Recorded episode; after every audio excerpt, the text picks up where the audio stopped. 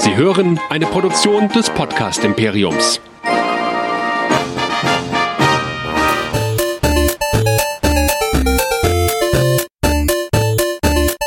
Ich bin Luke Skywalker und ihr hört Nerdizismus, der nerdige Podcast. Viel Spaß!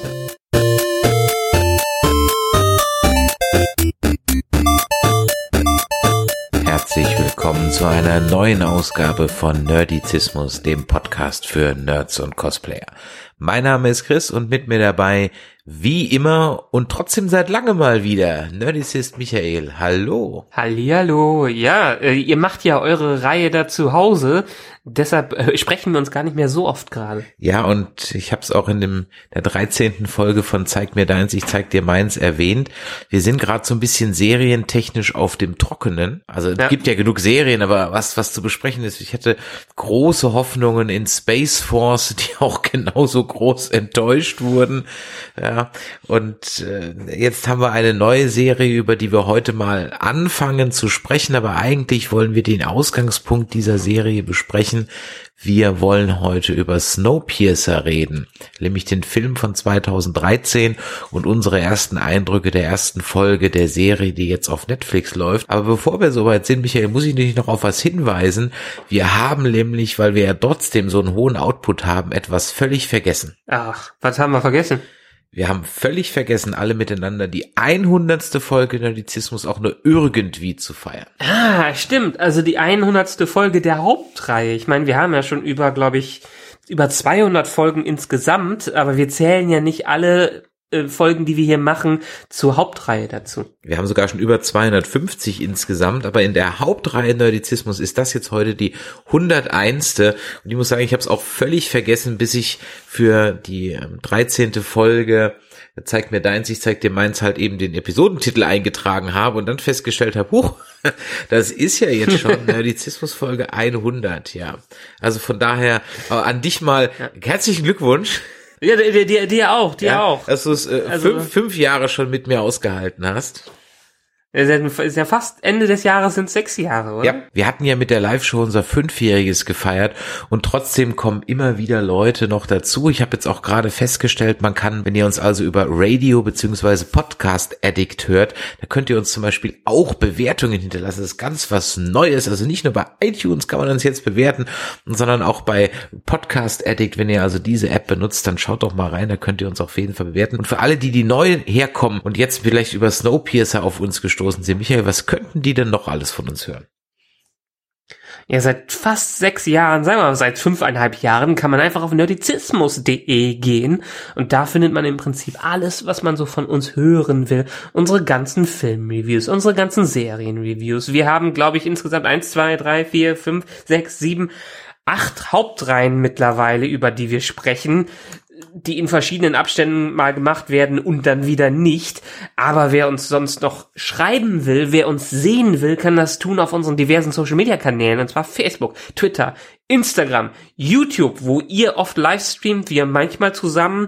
Und wer uns schreiben möchte, wie immer an info.nerdizismus.de oder an unsere WhatsApp-Nummer, und zwar die 01525 964 7709. Und da könnt ihr uns nämlich immer Sprachnachrichten und alles mögliche andere hinterlassen. Nehmen auch gerne Bilder entgegen, wenn man diese auch vielleicht nicht so gut hier zeigen kann. Echt, wir nehmen auch Bilder entgegen. Das, das wusste ich gar nicht. Aber wie sich Das Handy liegt bei dir, das habe ich jetzt mal für dich gesagt. Ja, schickt mir eure Bilder. Ich gucke sie mir gerne an oder vielleicht auch nicht. Das weiß ich noch nicht so genau. Wir haben auch eine Telegram-Gruppe, in der nichts los ist. Ich habe einfach nur mal eine Telegram-Gruppe aufgemacht, weil man halt auch eine Telegram-Gruppe aufmachen kann. Und ihr könnt auch uns, und dann können wir diesen immer länger werdenden Part auch abschließen. Wir sind alle 14 Tage auch auf dem Twitch-Kanal der German Comic Con unterwegs. Und in der Regel machen wir da ein Nerd-Quiz. Wer also mit uns quizzen will, der schaut einfach alle 14 Tage auf twitch.tv slash germancomiccon. Ihr könnt auch twitch.tv slash nerdizismus nehmen. Wir raiden das meistens dann durch und da spielen wir also Nerdquiz. Und Nerdquiz spielen wir auch am 21.06., also kommenden Sonntag ab 13 Uhr, nämlich bei der zweiten Ausgabe der German Comic Con Home Edition. Und äh, da werden wir sowohl ein Nerdquiz machen, wo es auch Preise gibt, als auch wieder Interviews mit ein paar bekannten Stars und Schauspielern. Ganz ehrlich, wir wissen selber noch nicht genau, wer kommt. Die sind gerade in Verhandlungen. Beim letzten Mal hatten wir Michael Cutlitz da, den Abraham aus The Walking Dead. Wir hatten Sam Jones da, den Flash Gordon der 80er. Wir hatten äh, Chelsea Reese da aus The 100 und so weiter und so weiter. Also wirklich ähm, äh, tolle, unterhaltsame Gäste waren das auch. Und äh, von daher freuen wir uns auf, ähm, ja, auf den 21.06. ab 13 Uhr twitch.tv slash German Comic Con. So, sechs Minuten haben wir jetzt wieder ein Intro gehabt. ähm, und haben noch gar nicht über das eigentliche Thema des Tages geredet. Wir haben es ja am Anfang gesagt, es geht heute um Snowpiercer und zwar hauptsächlich um den Film von 2013 der damals durchaus für positives Aufsehen oder erregt hat, der ähm, in der Regie ist von Bong Joon-ho, einem Südkoreaner, der vor allem jetzt Aufsehen erregt hat und einem breiteren Publikum über Snowpiercer hinausbekommen ist, weil er nämlich maßgeblich die Geschichte und ähm, das Drehbuch zu Parasite geschrieben hat, ein Film, der er bei den Oscars äh, dies Jahr absolut abgeräumt hat. Wir haben in der Hauptrolle dann auch Chris Evans, ich glaube zu Chris Evans braucht man jedem Nerd nichts mehr sagen, das wer es immer noch nicht mitgekriegt hat. Er spielt in äh, diversen Comic-Verfilmungen den Captain America und äh, dann, wer ist denn noch im Film dabei? Ach, Tilda Swinton ist dabei, Ed Harris ist dabei, den wir ja gerade schon die ganze Zeit gesehen haben in Westworld. Wir haben John Hurt dabei. John Hurt spielt ja grundsätzlich eigentlich überall mit, was irgendwie Bedeutung hat. Ja, ähm, von äh, the, the Doctor Who über 1984, Harry Potter und so weiter. Also John Hurt ist ja eigentlich... Weit auch mittlerweile leider nicht mehr unter ja, uns. Ja, ja. Er hat auch im vierten Indiana Jones, es gibt ja einen vierten Indiana Jones, ach Gott, habe ich ganz vergessen. In das Parfum hm. war er in V, ähm, wie Vendetta und so weiter und so weiter, verbotene Schlüssel, also Hellboy, also wie gesagt, äh, Dogville, man also richtig tolle Filme hat schon halt auch mitgespielt. Ja, und äh, Tilda Swinton, auch über die haben wir letztens wieder einen Film, äh, mit der haben wir auch wieder einen Film gesehen, hier Only Lovers Left Alive. Und jetzt ist sie uns wieder begegnet im Snowpiercer. Und du wolltest unbedingt über diesen Film sprechen, schon seit langem liegst du mir damit in den Ohren und heute tun es und ich rede die ganze Zeit. Jetzt sag doch mal, warum wir eigentlich über diesen Film reden müssen. Ich glaube, ich habe den damals in irgendeiner Preview oder Pressepreview, jedenfalls irgendwas gewonnenen gesehen und war völlig hin und weg. Und ich gucke mir alle paar Jahre immer mal wieder an, weil ich vergesse, wie gut dieser verdammte Film einfach ist. Und wenn man bedenkt, dass das Ding damals nur 40 Millionen Dollar gekostet hat, das sind mittlerweile zwei äh, Episoden bei irgendeiner High-Budget- TV-Serie und wenn man dabei sieht, was da rausgekommen ist, dann kann man nur den Mund runterklappen.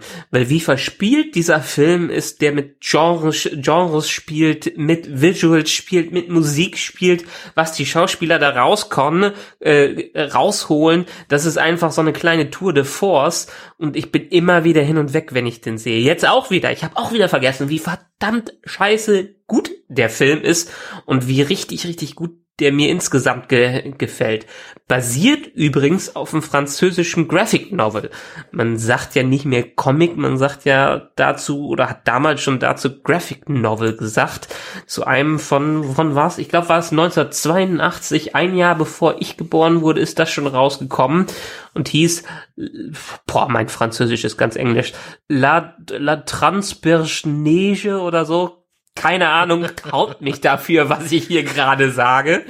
Ähm, äh, Schneebrecher oder irgendwie sowas heißt der auf Deutsch, sind drei, vier Teile mittlerweile rausgekommen auch sehr schwer hier in Deutschland zu bekommen, weil die letzte, glaube ich, Druckvariante ist, glaube ich, wirklich so um den Film rausgekommen. 2015 war, glaube ich, die letzte Auflage.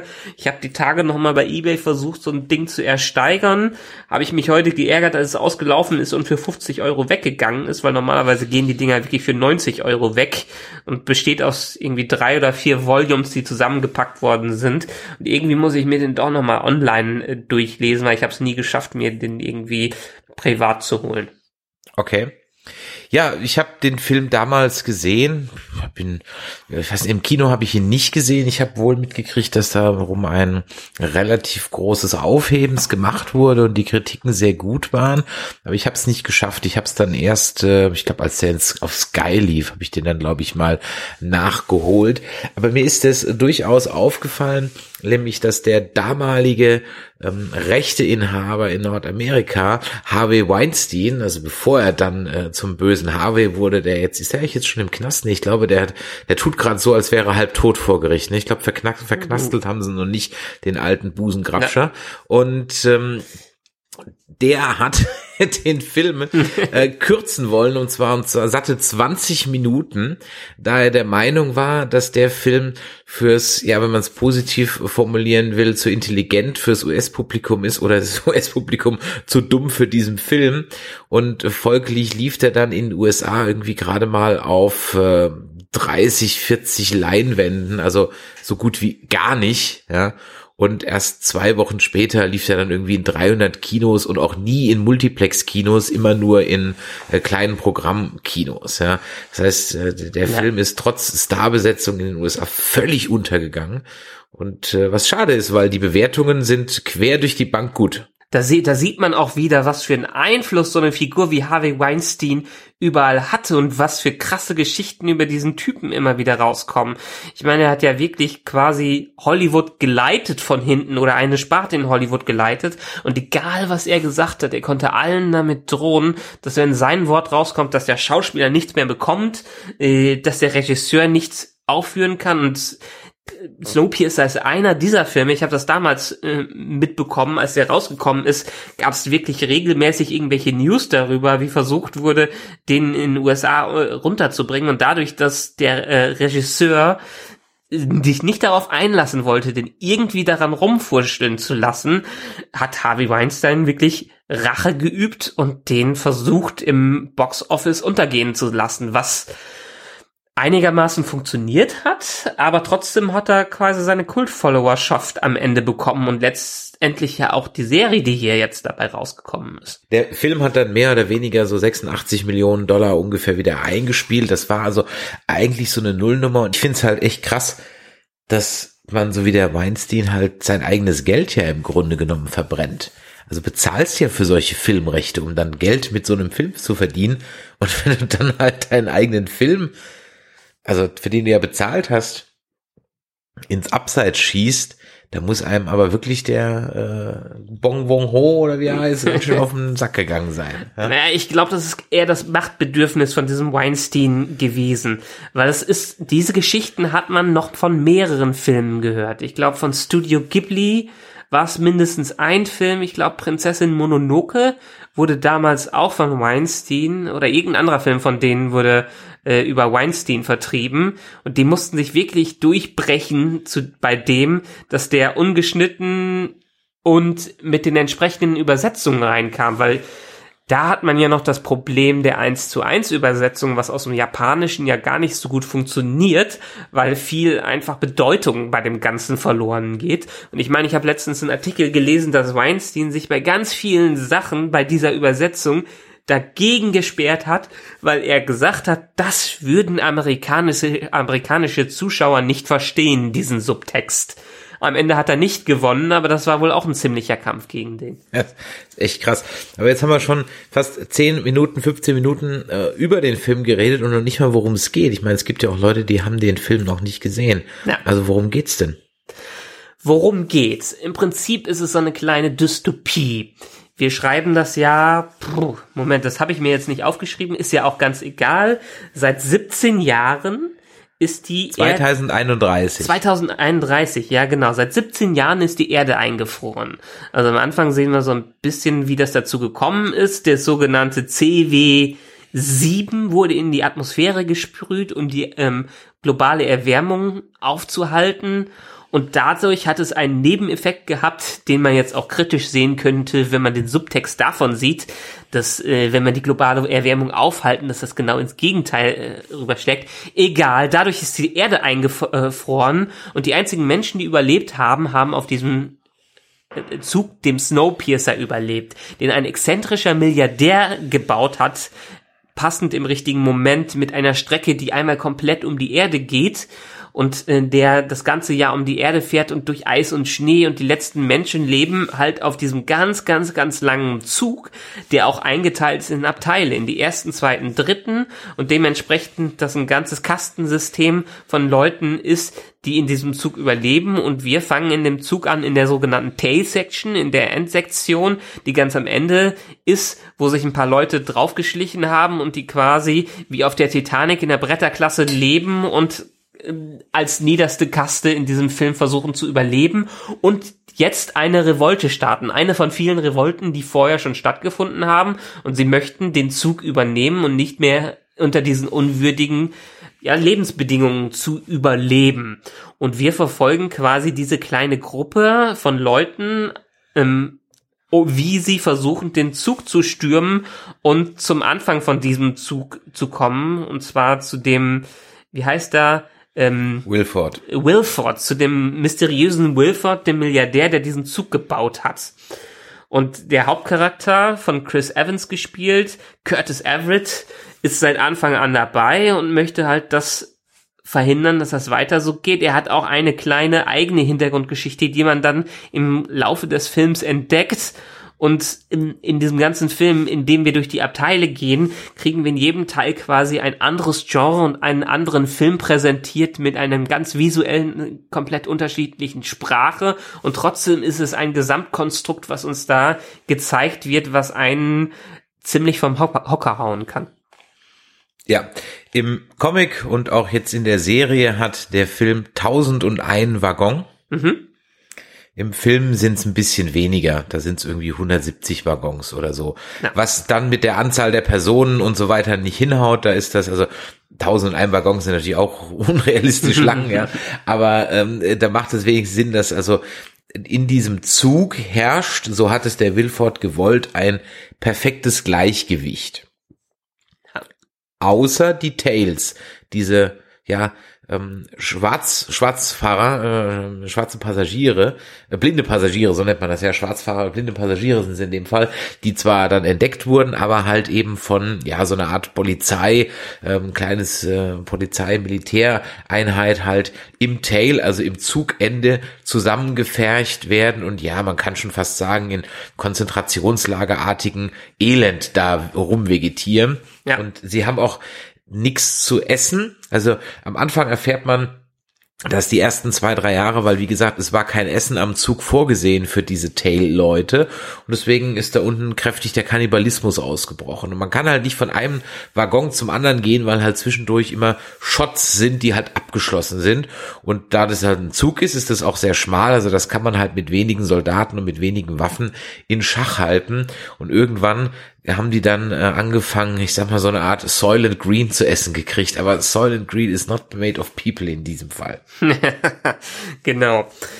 Das Schöne an dem Ganzen ist dann auch die, äh, dieser Story, wie organisch sie sich entwickelt. Wir kriegen immer so kleine Brotkrumen an Story-Infos rüber äh, geschmissen. Wir kriegen quasi keinen richtigen Prolog. Wir haben so ein bisschen eine Anfangssequenz, die in äh, Ausschnitten von Berichterstattungen zeigt, wie es jetzt dazu gekommen ist, dass die Erde im ständigen Schnee versunken ist und letztendlich durch Chemtrails, durch Chemtrails, Chemtrails genau. waren das, Chemtrails. Äh, oh. und, und am Ende dieses Intros landen wir in dem Zug ohne genau zu wissen, was dieser Zug macht oder was dieser Zug ist. Und diese Brotkrumen, was jetzt überhaupt da stattfindet, die kriegen wir immer so zugeworfen und organisch werden die in diese Story eingewoben.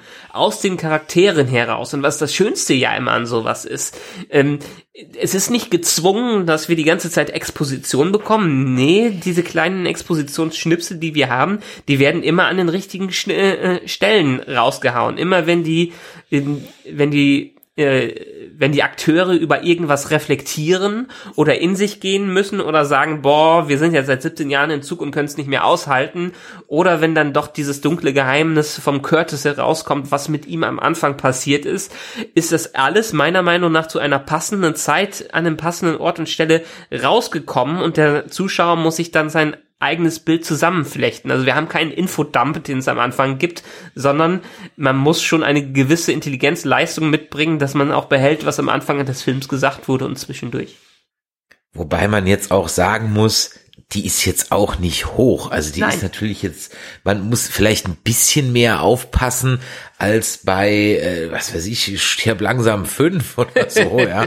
Aber aber jetzt auch nicht so, dass du sagst, das ist jetzt irgendwie so drei Sekunden nicht hingeguckt, so hoch, was ist da passiert? Ja, der Film ist ein tolles Beispiel dafür, dass äh, das, was ich ja immer predige, Show, don't tell, einfach wunderbar funktioniert. Ja. Es werden Dinge angeteasert, die dann später aber halt auch gezeigt werden. Ja. Ja.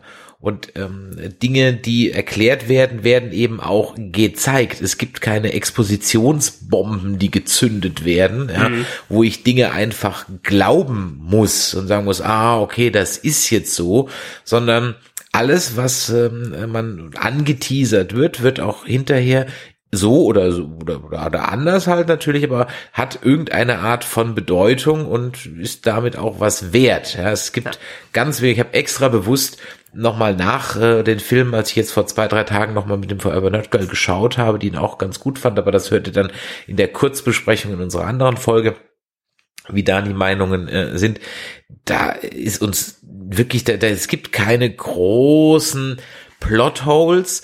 Sicherlich, wenn du das mal ganz äh, durchdacht, die Grundprämisse muss man natürlich kaufen, dass es so eine rollende Arche gibt. So, Ja. die, die, da musst du natürlich grundsätzlich erstmal mit äh, d'accord gehen, weil sonst, äh, klar, brauchst du den Rest des äh, Films dann natürlich nicht ernst nehmen. Aber sagen wir mal Das so, ist natürlich, wenn, äh, das, das hast du ja bei anderen Serien und Filmen auch. Ja, sicher, Im, das im ist ja Grundsatz Parabel, sowas wie Star Trek funktioniert ja auch nicht wirklich, wenn man es übers äh, Warp und Beamen und die Warp-Geschwindigkeit sprechen würde, würde es so in der Art mittlerweile nicht mehr funktionieren.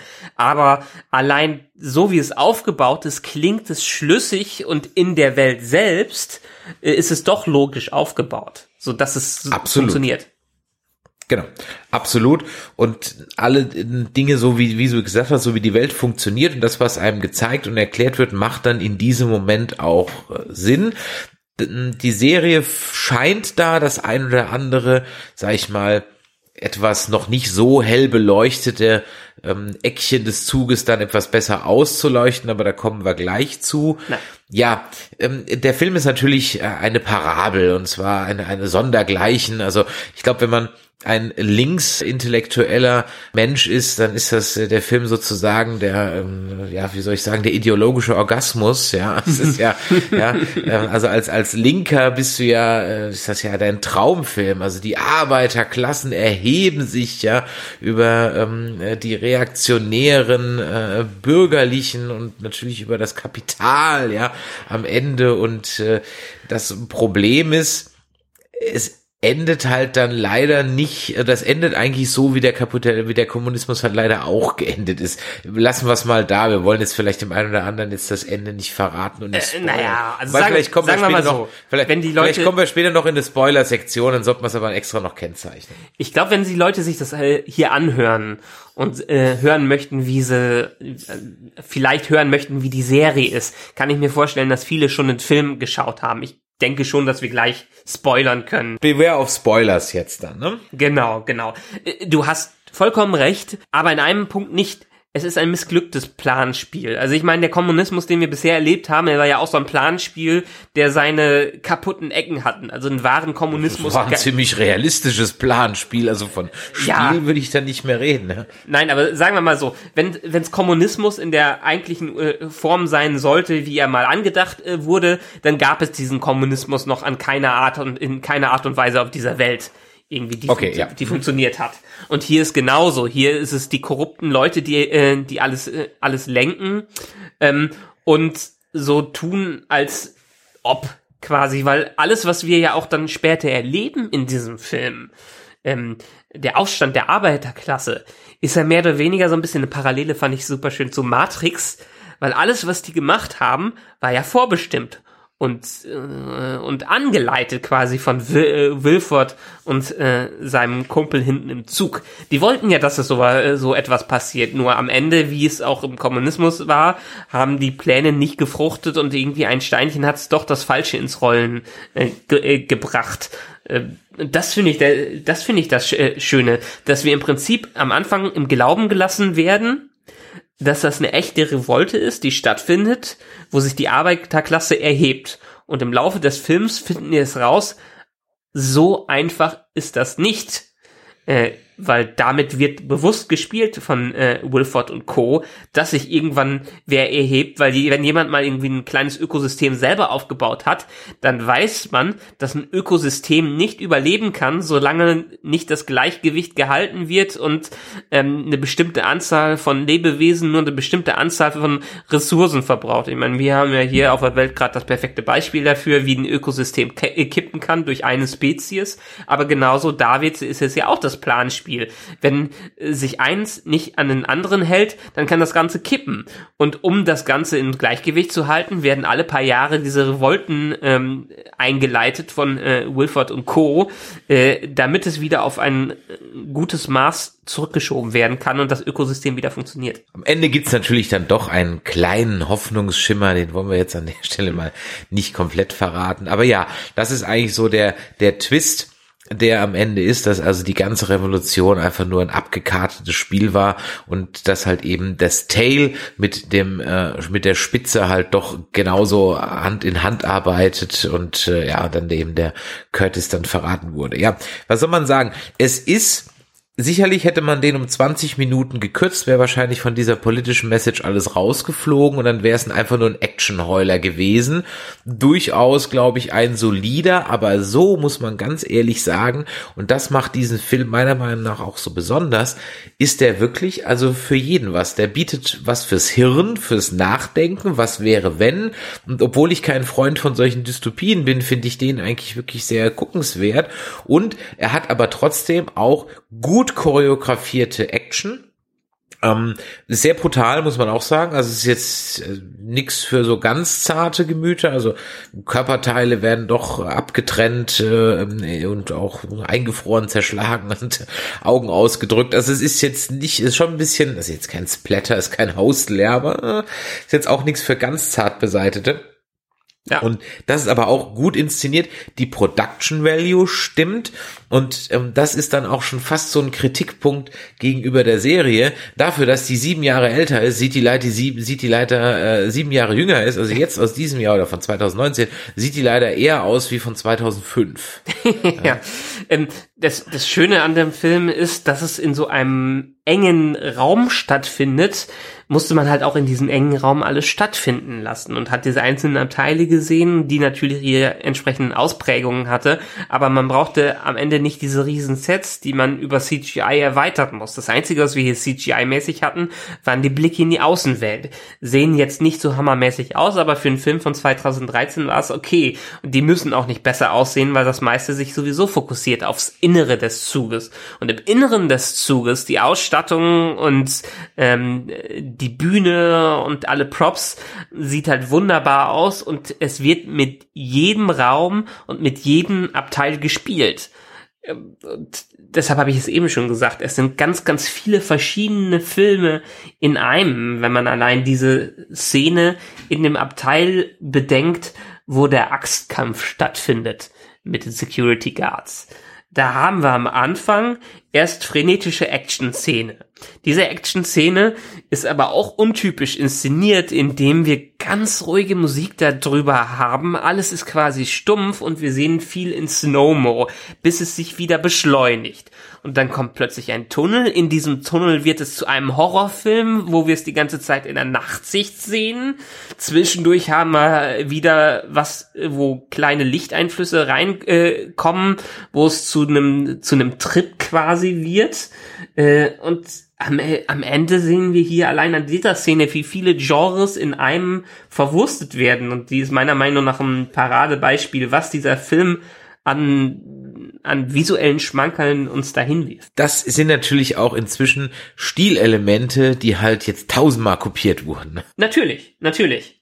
Also, ich meine, der Film hat's ja auch kopiert, aber das Schöne ist ja, mittlerweile ist wenig neu. Es gibt fast nichts, was irgendwie neu gemacht wird in Filmen und ähnlichen Sachen. Es äh, baut alles auf anderem auf. Und wenn man es gut kopiert und seinen eigenen Dreh drauf macht, dann kommt ein hochwertiges Produkt am Ende dabei raus. Ich meine, wie viele Geschichten, wie viele Filme haben dieses Klischee ähm, der Szene aus dem Ersten Weltkrieg verwurstet, wo plötzlich an Neujahr alles äh, stillsteht und miteinander feiert, kurzen Moment des Friedens reinkommt und danach wird weitergeballert. Ähm, aber mhm. hier dadurch in, in was für einem Zwischenraum es gezeigt wird und in einer was für einer kompakten Zeit es gezeigt wird, funktioniert es. Auf jeden Fall. Ich glaube, da stand so ein, da kann man so die, die Inspiration könnte von The Raid zum Beispiel gekommen sein. Der kam so anderthalb Jahre früher raus. Ja, der hat ja auch schon mit diesen Dingen gearbeitet und dann hat man eine ähnliche Inszenierung der Kämpfe dann auch zum Beispiel nochmal in Daredevil gehabt. Ja, in der ersten Staffel von Daredevil ganz besonders. Ja, das sind also so, das ist ein bisschen Game-artige von der Seite, so ein Sidescroller und so, aber schon, schon gut gemacht. Also definitiv der Production Value von dem Ding ist gut. Der ist auch man kann ja vom sieben Jahre alten Film nicht vom schlechten Altern reden, aber wie gesagt, der, der wird auch gut altern, sag ich mal so. Ja, äh, den kannst du auch in 20 Jahren noch gucken. Ja. Genau. Und vor allen Dingen aus dem, äh, sagen wir mal, ähm, sozialen Aspekt, wie es heutzutage, aus dem Political Correctness Aspekt, hält er sich auch wunderbar, gerade in Zeiten, ähm, wo jetzt hier überall Unruhen ähm, aufgrund von rassistischen Entwicklungen äh, gibt, äh, zeigt er hier, was für eine Diversität auch stattfinden kann in Filmen.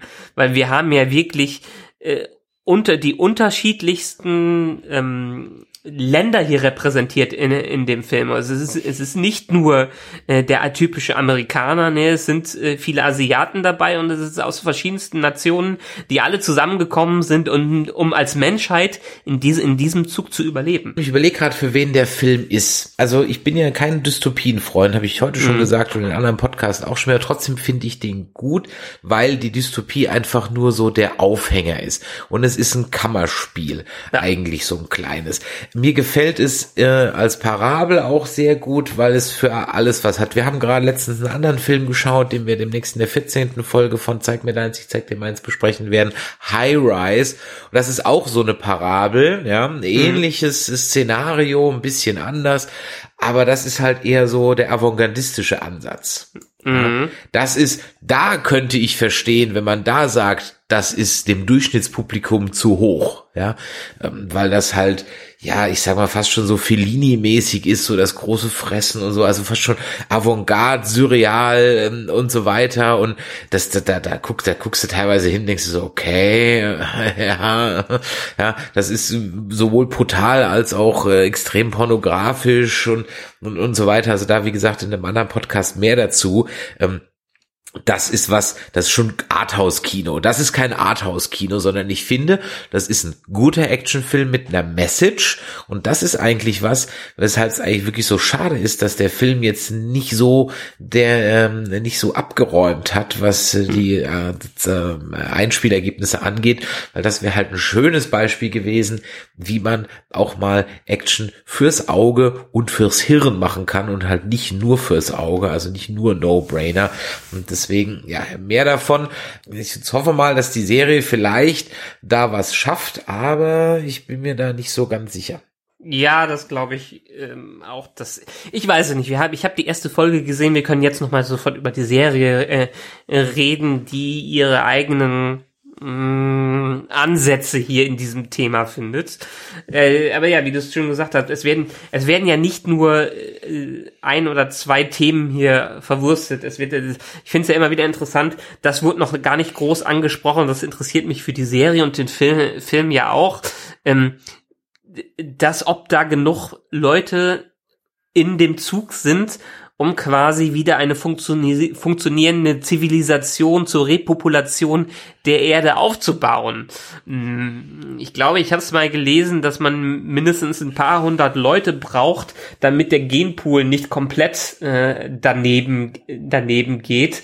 Und ich glaube, auf diesem Zug waren mindestens ein paar tausend, oder? Oh, ich glaube, die Zahl wird gesagt, aber da bin ich nämlich drüber gestolpert. Ich glaube, im Film werden ich weiß nicht, 2000 Leute, ich weiß nicht, irgendeine Zahl wird, glaube ich, gesagt. Mhm. Und dann wird irgendwann mal gesagt, es sind 110 Waggons. Dann denke ich so, ah, das äh, passt irgendwie nicht so ganz, vor allem, ja. weil in vielen Waggons ja gar nichts drin ist. Und ähm, äh, da macht es in dem in der Serie jetzt ein bisschen mehr Sinn mit den 1001 Waggons. Trotzdem sind die Waggons schon auch Fantasiegebilde. Also es gibt ja, keine Schlafwagenabteil oder sonst irgendwas. Ja, also es ist einfach jeder Waggon hat einen Zweck und ähm, es darf nicht großartig drüber nachdenken, dass man eigentlich jedes Mal durch den Kuhstall laufen müsste, wenn man äh, hinten, was weiß ich, mal eine Flasche Wein rausholen will oder so irgendwas. Ja. ähm, ist dir aufge aufgefallen, wer war noch auch dabei? Ich weiß jetzt gar nicht mehr, wie sie heißt, die Schauspielerin. Astrid äh, von der Serie, die wir nicht benennen wollen, war dabei. Ähm, du meinst Agnes. Agnes, genau. Entschuldigung, Agnes. Die ja. immer, die immer noch wegen Mordes gesucht wird, ja. ja, genau.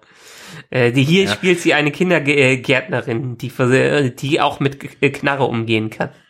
Ja, es ist nur ihre Tarnidentität, ich sag dir das. Ja. Und äh, Agnes, das, das ist wahrscheinlich so, die Lehrerin ist ähm, dann wahrscheinlich, ist Agnes, ja. Und Agnes ist in der Serie The Shall Not Be Named, ja, wahrscheinlich auch nur ein ähm, äh, Android ja, von der Lehrerin. ja, ja nämlich so im gleichen Universum. Äh, ja, also wie gesagt, der Film kriegt äh, von mir so eine absolute Cook-Empfehlung. Wer den jetzt noch nicht geguckt hat, äh, dann habt ihr echt was verpasst. Ihr könnt den auf Net Netflix schauen. Ne? Mhm. Netflix ist der Film, genau. Auf Netflix ist er dabei. Ich glaube, man kann bei Amazon auch leihen. Der macht sich aber auch für einen Fünfer gut in jeder Blu-ray-Sammlung. Also der äh, kann man sich angucken und auch behalten. Der wird da nicht schlecht. Ja, und weil der Film halt so gut war und gute Kritiken gekriegt hat, hat sich dann TNT äh, gedacht, da machen wir doch mal eine Serie dazu. So. Und hat dann 2018 äh, die erste Staffel veröffentlicht, die dann im September rauskam, ähm, nee, beziehungsweise um ein Jahr verschoben wurde auf Juni 2019 und dann wurde es nochmal verschoben, nämlich jetzt auf den 17. Mai 2020 und bei uns ist es dann auch zeitnah gestartet, bei Netflix auch wieder am 25. Mai. Jede Woche kommt eine Folge raus. Ich weiß gerade nicht, wie viele Folgen es sind. Es sind, glaube ich, ähm, acht Folgen angesetzt für die erste, zehn Folgen sind angesetzt für die erste Staffel. Und auch hier haben wir durchaus bekannte Schauspieler. Ähm, es spielt also Jennifer Connelly mit, es spielt äh, David Dix mit, ähm, äh, es spielt mit hier Mickey Sumner, die hat man auch öfters mal gesehen, Alison Wright, die kennt man aus The Americans zum Beispiel. Wir haben äh, Sheila Wendt da, die spielt in Argo mit und so weiter. Also da sind durchaus auch bekannte Gesichter dabei. Also wirklich sehr viele. Ist nicht einer aus The Walking Dead ist glaube ich auch dabei ähm, oder zwei aus The Walking Dead sind glaube ich dabei. Also es sind wirklich immer wieder aktuell bekannte amerikanische Seriengesichter, die da ist auch hochkarätig besetzt. Und die Serie spielt sieben Jahre vor den Ereignissen des Films. Ja. Und da habe ich ja dann schon ein bisschen gezuckt. Vor allem war ich ein bisschen überrascht, weil wenn man sich den Trailer zur Serie anguckt, Weißt du, ob du das gemacht hast? Hast du den Trailer zur Serie angeguckt? Ich glaube schon. Ich meine, ich habe ihn vor ein paar Monaten mal gesehen. Okay, vielleicht ist es mir auch nur so extrem aufgefallen, gefallen, weil ich den äh, Trailer zur Serie einfach direkt im Anschluss nach dem Film geguckt habe. Mhm. Und wenn du dann den Trailer guckst, denkst du dir so, äh, das ist ja jetzt einfach nur der Film auf zehn Folgen gestreckt. Ist er aber nicht. Also der Trailer ist bewusst so geschnitten, dass du glaubst, das ist eigentlich nochmal ein Rehash vom Film. Zum Glück ist es das nicht ob das auf Dauer ein Glück bleibt, weiß ich noch nicht, denn die Serie scheint eine ganz andere Richtung zu nehmen. Was, was ist bei dieser Serie? Bei, dieser Serie sind verschiedene Sachen, die miteinander äh, reinspielen. Ich glaube, ich habe vom Trailer damals auch erwartet, dass die Serie so ein bisschen in die Richtung vom Film geht, dass wir vielleicht so eine leichte Prequel-Geschichte bekommen und die Jahre dazwischen gefüllt äh, werden. Da bin ich mir mittlerweile nicht mehr sicher. Ähm, denn wo der Film, wo ich eben schon gesagt habe, alles sehr organisch aufbaut, ist zumindestens der Pilot fühlt für sich für mich sehr gezwungen an. Äh, auch wieder die Parallelität zum äh, Film. Im Film hat man einen kleinen Zusammenschnitt von ein paar Audioschnipseln aus Radioberichten oder Fernsehberichten bekommen, damit das Setup des Ganzen zu, äh, damit man das Setup des Ganzen äh, versteht, wie es in der Zukunft ist. Der Film fängt mit einer leicht animierten Version des Ganzen äh, an, erklärt aber direkt sehr, sehr viel. Wir haben hier halt den klassischen Exposition Dump, um alles zu verstehen, wo kommt Snowpiercer her, was wird gemacht.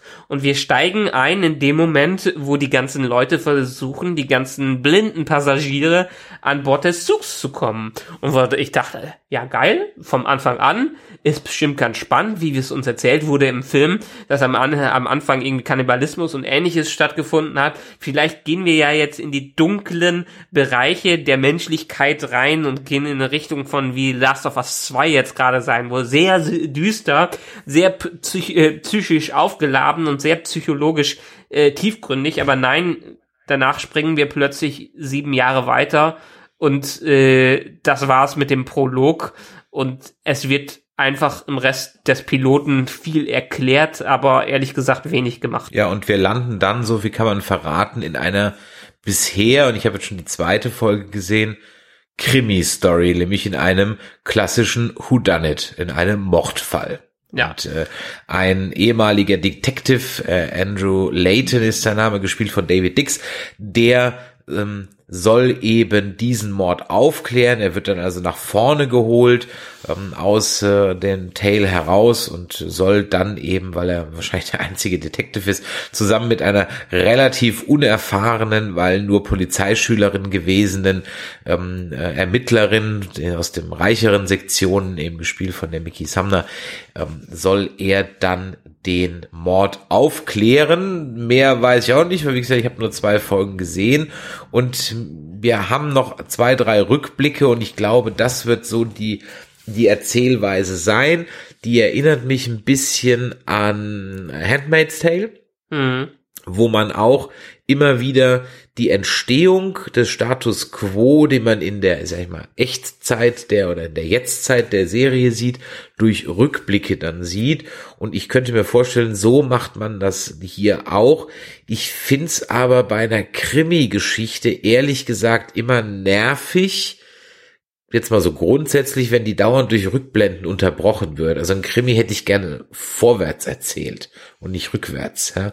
Aber ja. man gut, man kann es ja vielleicht gut machen, man wird sehen. Aber ich war überrascht, dass sie so ein, dass es so ein Krimi-Ansatz wird. Auf der anderen Seite bin ich aber auch extra ganz froh drüber, weil jetzt einfach nur den Film über zehn Folgen nacherzählt, das äh, fände ich jetzt extrem langweilig. Dann hätte ich auch, glaube ich, würde ich nicht weiter gucken. Ja, weil ich auch ganz ehrlich sagen muss, die Serie hat mich nicht so megamäßig gehuckt, ne? Ja, äh, ich muss dir da leicht widersprechen. Ich meine, den Film jetzt nachzuerzählen, das wäre ziemlich lahm. Das versuchen ja viele Serien und das muss man jetzt wirklich nicht äh, machen. Äh, das ist schon ganz gut, dass sie hier versucht haben, einen anderen Ansatz zu wählen. Trotzdem, wie ich eben gesagt habe, kann man hier ja die Vorzeit ergründen und menschliche Abgründe ergründen und gucken, wie Menschen in solchen Situationen mit dem klarkommen, äh, in Extremsituationen, wie sie mit Extremsituationen klarkommen.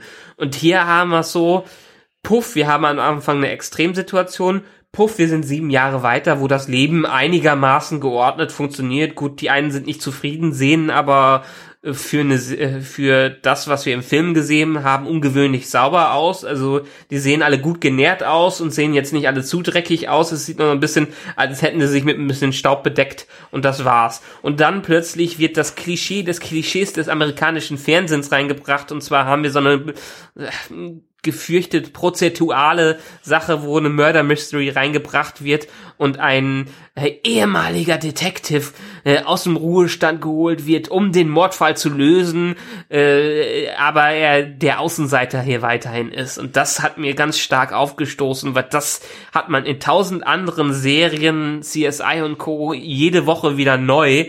Und das brauche ich ehrlich gesagt in so einer Serie, die wirklich ja, wie ich sag's immer wieder, menschliche Abgründe erkunden soll, die Psyche des Menschen, das Verhalten des Menschen in Extremsituationen, äh, brauche ich nicht den Standard Detective, der wieder seinen alten Beruf aufnimmt, vor allen Dingen in einer Zeit, wo darüber geredet wird, ähm, okay, konnten die jetzt nicht ahnen, ob die Polizei in Amerika wirklich die Funktion weiter übernehmen soll, die sie bisher übernommen hat. Ja, da bin ich, ich, ich bin da bei dir, das widerspricht sich ja nicht. Also du brauchst ja bei diesem interessanten Grundsetting nicht noch eine halbgare Whodunit-Folge obendrauf oder Story obendrauf setzen, sondern ich hätte auch eigentlich viel lieber gesehen, wie denn ja der Tale zu dem geworden ist, was wir dann im Film sehen. Und ja, ich bin auch bei dir. Die sind alle sehr wohl genährt. Also schmeckt vielleicht nicht da dieses Soylent Green, aber macht auf jeden Fall, es setzt gut an, ja.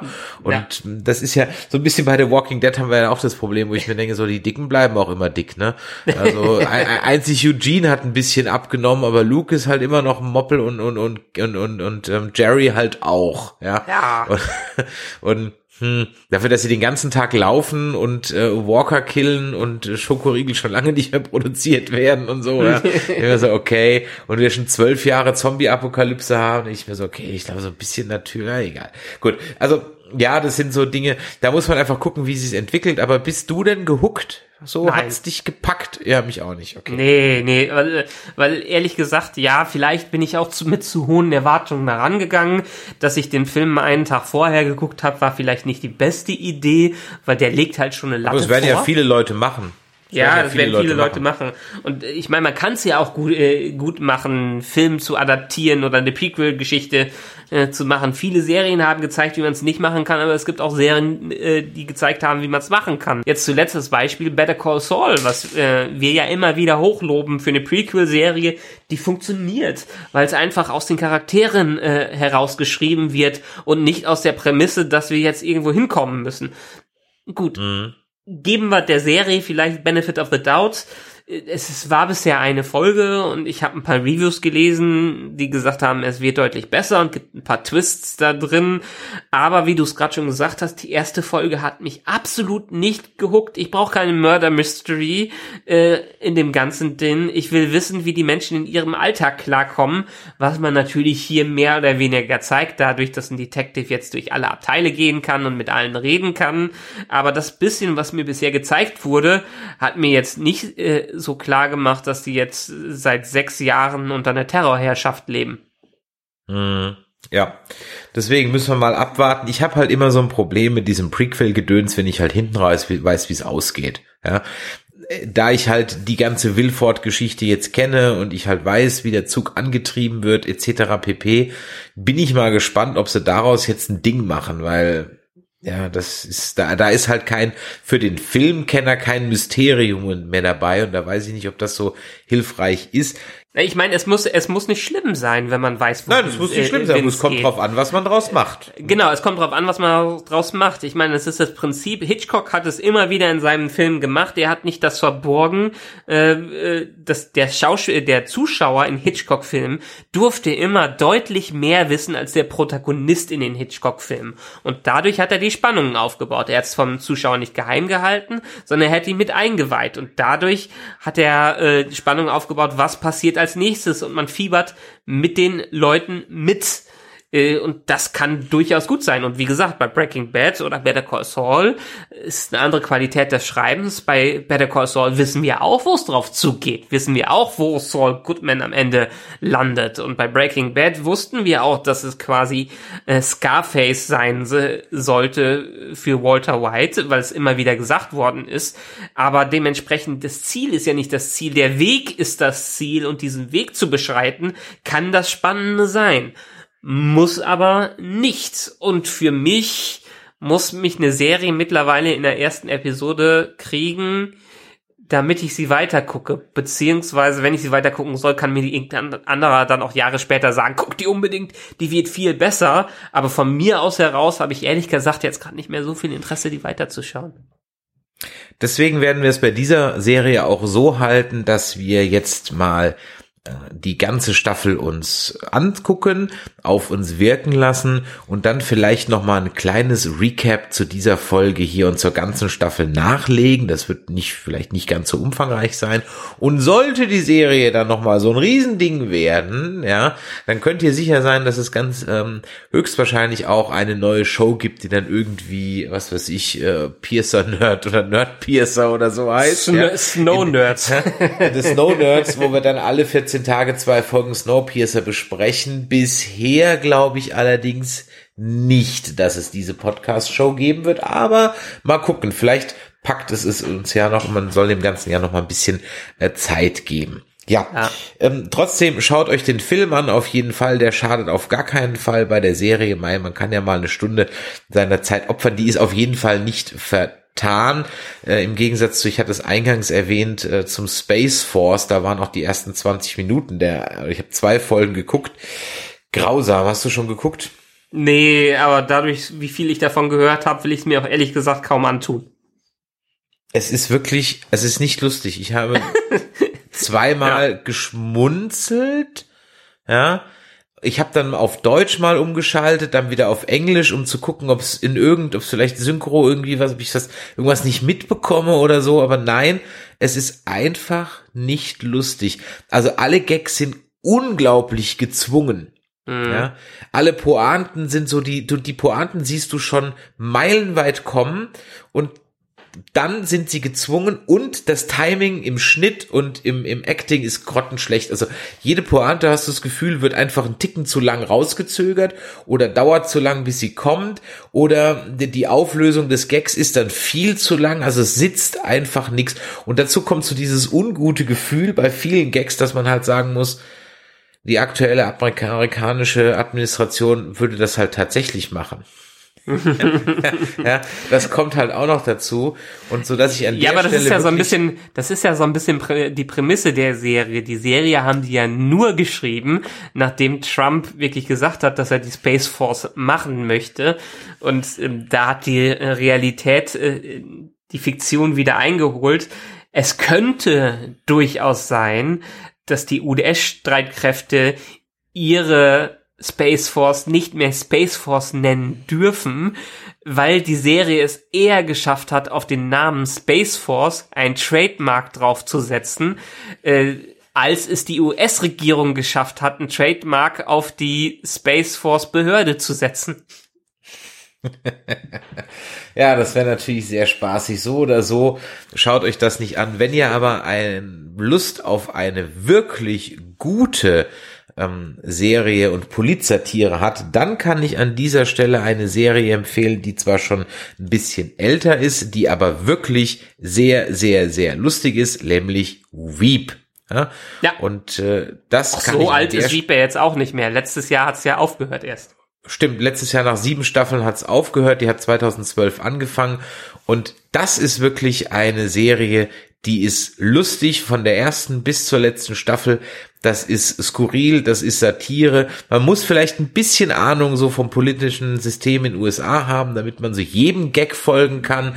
Aber äh, das ist wirklich lustig und die kann ich an der Stelle also absolut nur empfehlen. Wer also wirklich gute Polizsatire haben will, der schaut sich bitte Weep an ähm, und nicht äh, keine, bitte verschwendet keine Sekunde an Space Force. Es ist wirklich nicht lustig. Gut, ähm, in diesem Sinne, wenn euch das heute hier gefallen hat, dann lasst doch mal eine Bewertung da oder eine 5 Sterne oder eine 1 Sterne, wie ihr wollt, aber begründet es bitte. Wir haben letztens wieder eine 1 Sterne äh, Review kassiert, wo ich mir so denke, so, Alter, Google halt einfach mal. ja, ich denke so, ey, du bist echt, ja, Google, also erstmal, es ging nicht um das Thema, was er bemängelt, sondern es war ein Nebensatz im ganzen Cast und zweitens ist es verlinkt und dritten, Google halt. Ja, Pfeife, ey. Naja, egal. Ähm, also, wenn euch das gefallen hat, dann lasst doch mal ein Däumelein nach oben da und schreibt uns ein schönes Review oder auch eure ehrliche Meinung auf iTunes oder jetzt eben auch auf Podcast Addict. Und dann würden wir uns freuen, wenn wir uns natürlich am Donnerstag, Michael, da machst du das Nerd-Quiz, ne? Ja, genau. Bei twitch.tv slash German Comic Con. Da wird der Michael am Donnerstag das Nerdquiz machen und wir machen dann noch ein neues Nerdquiz am Sonntag, den 21.06. ab 13 Uhr geht auf twitch.tv slash German Comic Con. Hab ich den URL schon mal gesagt? twitch.tv slash German Comic Con. Geht dann die German Comic Con Home Edition los. Äh, twitch.tv slash German Comic Con. Das Ah, ist ja. auch so ein, so, so ein abgedroschener Gag, ne? Den findet eigentlich auch wahrscheinlich überhaupt keiner mehr komisch da draußen. Ja, also von daher schaut doch da mal rein auf ähm, Twitch äh, und dann vom Account von der German Comic Con. und äh, da geht's am Sonntag und am Donnerstag weiter. Wir werden, wie gesagt, äh, Snowpiercer nochmal kurz besprechen, wenn die erste Staffel gelaufen ist, werden dann nochmal ein Recap und ein Fazit dazu machen, damit ihr auch hier wisst, ob sich vielleicht im rückwärtig noch lohnt, das Ganze dann auch mal durchzubingen. Vielleicht kommt ja raus, dass es eine Serie ist, die am besten zu bingen ist. Wer weiß es, ne? Ansonsten eine E-Mail an info@nerdizismus.de oder natürlich wie immer an die Telefonnummer die 0152 596 47709. Dort eine Chatnachricht oder eine Sprachnachricht, wie ihr denn Snowpiercer die Serie und natürlich auch wie ihr den Film fandet. Ja, in diesem Sinne, Michael, danke, äh, dass du äh, heute wieder da warst, demnächst dann jetzt auch wieder öfter und ähm, euch da draußen vielen Dank fürs Einschalten, vielen Dank für eure Zeit, vielen Dank fürs Zuhören, empfehlt uns weiter und in diesem Sinne bis zum nächsten Mal. Ciao. Tschö.